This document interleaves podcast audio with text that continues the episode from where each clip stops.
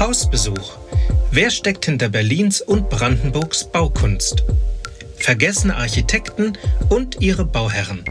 Mit Björn Berghausen und Ulrike Eichhorn.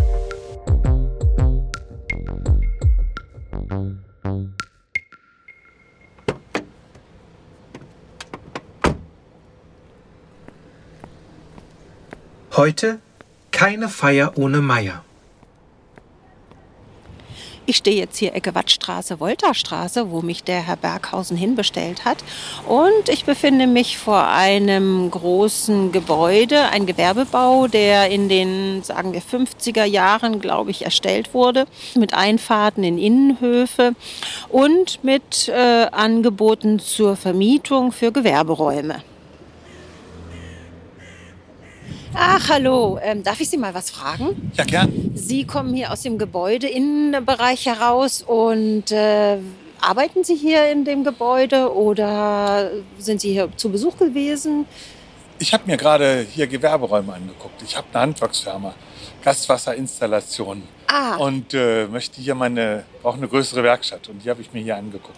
Und wissen Sie, was das für ein Haus ist, in dem Sie hier die Räume angeschaut haben? Das ist die GSG, die Gewerbesiedlungsgesellschaft Berlin. Hat früher wohl mal zum Land Berlin gehört. Heute weiß ich nicht, wem es gehört. Und sagt Ihnen der Slogan Keiner Feier ohne Meier etwas? Ja, das ist aber, glaube ich, eine Firma, die hat vor hm, vielen, vielen Jahren äh, Lebensmittelgeschäfte hier in Berlin gehabt. Ach, da kommt ja Herr Berghausen. Hallo Herr Berghausen, was ist denn heute unser Thema? Hallo Frau Eichhorn. Wir befinden uns jetzt im Bezirk Wedding, südlich von Gesundbrunn, neben dem Technologiepark Humboldt-Hain, dem ehemaligen Areal der AEG. Im Rücken habe ich die gewaltigen Ziegelfassaden dieser Industriebauten. Vor mir an der Ecke Wattstraße, Voltastraße sehe ich ein Stahl-Betongebäude im 50er-Jahre-Stil. Was zeigen Sie uns hier? Offenbar nicht die bekannten Industriebauten der AEG von Peter Behrens, wie ich annehme, oder? Nein, denn die sind ja über Berlin hinaus sehr bekannt. Nein, auch hinter diesen Fassaden verbirgt sich eine langjährige Firmengeschichte, die eng mit Berlin verbunden ist. Kennen Sie den Slogan Keine Feier ohne Meier? Ja, das habe ich mal gehört, aber das ist länger her. Irgendwie verbinde ich den Slogan mit Tengelmann, aber ich weiß nicht wieso. Ja, das ist auch gar nicht so falsch. Aber lassen Sie uns einmal zurückgehen in das Jahr 1890. Am 29. Januar gründete der 44-jährige Kaufmann Hermann Mayer einen Handel für Säfte, Mineralwasser, Liköre, Weine und Spirituosen. Und zwar in der Oranienburger Straße 23. Das ist in Kreuzberg, oder? Genau. Mit dem erfolgreichen Betrieb des Ladens kam Hermann Mayer die Idee, eine Art Franchise-System aufzubauen und unter dem Namen Meyer eine große Anzahl von Verkaufsstellen einzurichten, die vornehmlich von Frauen geführt werden sollten. Diese Idee war sehr schnell erfolgreich und Meyer untermauerte sein Konzept, indem er ein einheitliches Erscheinungsbild für die vielen Läden kreierte. Mit dem weißen Schriftzug auf rotem Blechschildern und das Y in Form eines Likörglases versprach die Firma Meyer Qualität. 1924 zählte das Unternehmen schon annähernd 350 Verkaufsstellen. Äh, wir stehen hier aber nicht heute in der Oranienburger Straße in Kreuzberg, sondern in Wedding. Wie kam die Firma hierher? Hier am Humboldt-Hain in Wedding wurde um die Jahrhundertwende viele Grundstücke neu erschlossen, vor allem für die AEG, aber auch für andere Firmen, die sich vergrößern wollten. Meier kaufte hier Land? Genau. Zwischen Usedomer Straße, Wolterstraße und Wattstraße investierte Meier in neues Terrain für eine Erweiterung seines Unternehmens. Um 1900 entstanden hier Fabrikgebäude für die Produktion der Meier AG, aber auch Lagergebäude und Wohngebäude. Aber dieses Gebäude, vor dem wir stehen, ist nicht um 1900 erbaut, sondern irgendwie eher, denke ich mal, 50 Jahre später. Richtig, die ehemaligen Fabrikgebäude wurden von Kurt Berndt geplant. Auch er gehört zu den heute eher vergessenen Architekten. Kurt Berndt war Architekt und Bauunternehmer in Berlin. Er wurde 1863 in Berlin geboren. Privat ist über ihn nicht viel bekannt. Aber viele Bauwerke in Berlin sind mit dem Namen Kurt Berndt verbunden. Die Spannbreite seiner 1887 gegründeten Firma reichte von Fabriken und Geschäftshäusern über Hotels und Vergnügungsstätten bis zu Siedlungsbauten. Vor allem mit Gewerbehöfen machte er sich einen Namen. Bekannt sind vor allem die Elisabethhöfe am Erkelenzdamm in Kreuzberg, die Josetti-Höfe für den Zigarrenhersteller Mandelbaum in der Rungestraße, der Viktoriahof in der Köpenicker Straße, die Kurt-Berndt-Höfe in der neuen Schönhauser Straße, die Gewerbehöfe zwischen Reichenberger Straße und Paul-Linke-Ufer, die Hofanlage für den Möbelfabrikanten Pfaff am Maybachufer, das heute Sitz des Goethe-Instituts ist. Und, nicht zu vergessen, das bekannteste von allen, die Hackischen Höfe. Das sind viele Industriehöfe, die von Bernd damals geplant und gebaut wurden. Also hatte er ein großes Büro mit vielen Mitarbeitern, nehme ich an. Seit der Gründung seines Büros 1887 und der Gründung der Kurt Berndt Baugesellschaft im Jahr 1912 arbeiteten zwischen 300 und 400 Mitarbeitern bei Berndt. Das war damals eine richtig große Planungsfabrik. Berndt besaß ein außerordentliches Renommee. Er bekam Aufträge für Umbauten von repräsentativen Gebäuden, wie zum Beispiel für die Internationale Schlafwagengesellschaft, später Mitropa genannt, die unter den Linden ansässig war, oder ebenfalls unter den Linden den Zollenhof, wo heute das CDF Hauptstadtstudio residiert. Berühmte Gaststätten bestellten bei Bern zeitgemäße Umbauten, wie zum Beispiel der Metropolpalast in der Bärenstraße, Borchardt in der Friedrichstraße oder die Hallenseeterrassen. In den Weimarer Jahren, zur Zeit von Bernds Rentenalter, übernahmen die Söhne Siegfried und Werner die Geschäfte. Nun änderte sich die Ausrichtung der Baugesellschaft ein wenig. Auftraggeber waren nun die Stadt- und Wohnungsbaugenossenschaften, für die die Brüder nun in Langwitz, Weißensee, Wedding und Reinickendorf Siedlungsbauten errichteten. Mehrere Firmen beauftragte die Baugesellschaft auch mit Industriebauten. So die Rohrbach Metall Flugzeugbau GmbH am Pekinger Platz im Wedding, die Pharmak in Pankow, die Bohrer herstellte, die Rosshaarspinnerei in Weißensee, die Osram-Werke in Spandau und die Wittler Brotfabrik im Wedding und eben auch das Lagergebäude von Meyer in der Wattstraße. Doch das wurde 1943 weitestgehend bei dem schweren Bombenangriff auf Berlin komplett zerstört. Und jetzt kommen wir zu dem Neubau. Der wurde hier geplant nach der Zerstörung im Krieg und verantwortlich dafür zeichnete Paul Schwebes.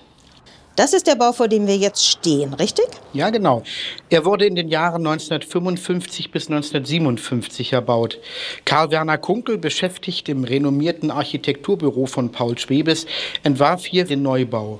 Es sollte eine an den Stil der Moderne angelehnte Gruppe von Baukörpern sein, die in einer Stahlbetonkonstruktion erstellt wurde. An den langgestreckten viergeschossigen Trakt, vor dem wir jetzt stehen, schließt sich ein niedriger Flügel an der Wolterstraße an, der nur drei Geschosse besitzt.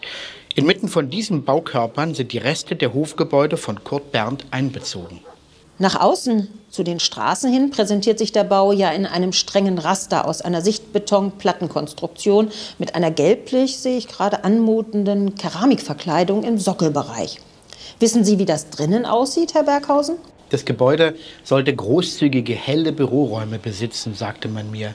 Alle Büroräume werden über einen Mittelgang und ein zentrales Treppenhaus erschlossen. Und damals sollte es auf dem Dach eine Dachterrasse für die Belegschaft und eine sehr ansprechende Kantine gegeben haben. Das war durchaus etwas Besonderes damals, was das Büro Schwebes plante. Paul Schwebes wurde am 19. April 1902 in preußisch Stargard, einem Landteil südlich von Danzig, geboren. Er machte seine Ausbildung in Berlin, Wien und Darmstadt, war von 1927 bis 1931 Mitarbeiter im Büro von Bruno Paul. 1933 machte er sich selbstständig. 1956 gründete er eine Sozietät mit dem 1907 geborenen Hans Schossberger, der in Wien und Brünn studiert hatte und sich 1934 mit der Dissertation Bautechnischer Luftschutz einen Namen gemacht hatte. Schossberger hatte einige Zeit im Büro von Ernst Neufert, vielen bekannt durch sein Buch Die Bauentwurfslehre, gearbeitet und viele Fachartikel verfasst, bevor er sich mit Schwebes im Team zusammentat. Das Duo hatte ein erfolgreiches Konzept. Auf der einen Seite der Theoretiker Hans, auf der anderen Seite der Praktiker Paul. Beide machten sich einen Namen und bekamen mit Beginn der 50er Jahre zahlreiche Bauaufträge, unter anderem für die Umgestaltung des Zentrums am Zoo mit dem Hutmacherhaus, dem Zoopalast, das Bikinihaus, dem kleinen Hochhaus, in dem heute das 25-Hour-Hotel sitzt und der Parkgarage am Zoo.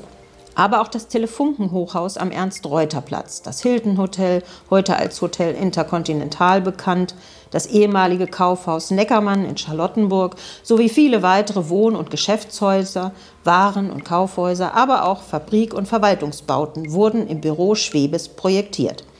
Allein 13 Objekte sind in der Berliner Denkmalliste eingetragen. Besonders eindrucksvoll ist das Haus in der Hardenbergstraße. Ah ja, das kenne ich. Da war einmal die Buchhandlung Kiepert, jahrelang beheimatet. Und wie ging es mit dem Architektenduo weiter? Paul Schwebes starb am 10. März 1978 in Berlin. Hans Schossberger verstarb 1997 im Alter von 90 Jahren ebenfalls in Berlin. Außer den Daten ist bisher kaum etwas über die beiden bekannt. Auch privat finden sich kaum Informationen, außer dass Paul Schwebes mit einer Frau namens Käthe Seidel verheiratet war und mit ihr eine Tochter, Barbara, hatte, die 1937 geboren wurde und die 2009 in Berlin verstarb. Aber sagen Sie, Herr Berghausen, wie ging es mit der Meyer AG weiter? Der Gründer hatte, bevor er 1913 verstarb, er ist übrigens auf dem jüdischen Friedhof Weißensee begraben, die Geschäfte in die Hände von verwandten Nachkommen gelegt. Die wurden als jüdische Besitzer besonders in der Zeit des Nationalsozialismus stark drangsaliert, mussten ins Ausland fliehen oder kamen sogar in Lagern ums Leben. Der Betrieb wurde arisiert, also enteignet. Der neue Betreiber hieß Robert Melchers, der, anders als er sich das gedacht hatte, seinen Namen für das Unternehmen nicht nachhaltig platzieren konnte. So firmierte die Meyer AG nach dem Zweiten Weltkrieg wieder zurück in Meyer AG. Was aber fortbestand, war die Fortsetzung einer sozialen Gemeinschaft innerhalb des Unternehmens, so wie es der Gründer seinerzeit mit Einrichtung von Erholungs- und Kinderheimen initiiert hatte.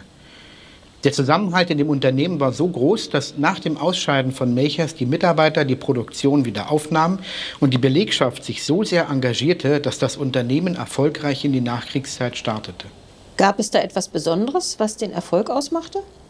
Ja, es entstand eine Lebensmittelkette, die eine Neuerung einführte, nämlich die Selbstbedienungsläden. Und das ging dann in der Meier AG weiter?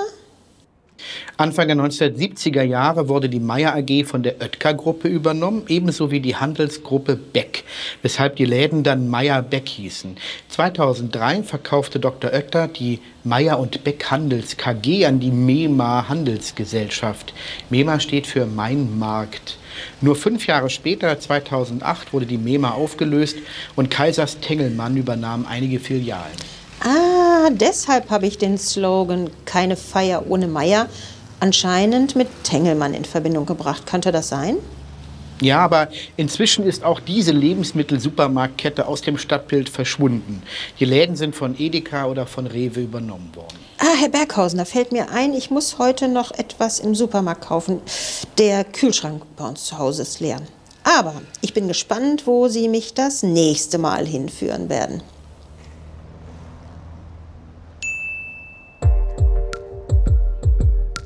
Hausbesuch. Wer steckt hinter Berlins und Brandenburgs Baukunst? Vergessene Architekten und ihre Bauherren. Mit dem Geschäftsführer des Berlin-Brandenburgischen Wirtschaftsarchivs e.V., Björn Berghausen, und Ulrike Eichhorn, Architektin, Autorin und Verlegerin. Schnitt Bastian Schick, Sprecher Christoph Keune. Das Projekt wird gefördert durch die Kulturstiftung der Länder, dem Sonderprogramm Neustart Kultur und des Förderprojektes Kulturpunkt Gemeinschaften.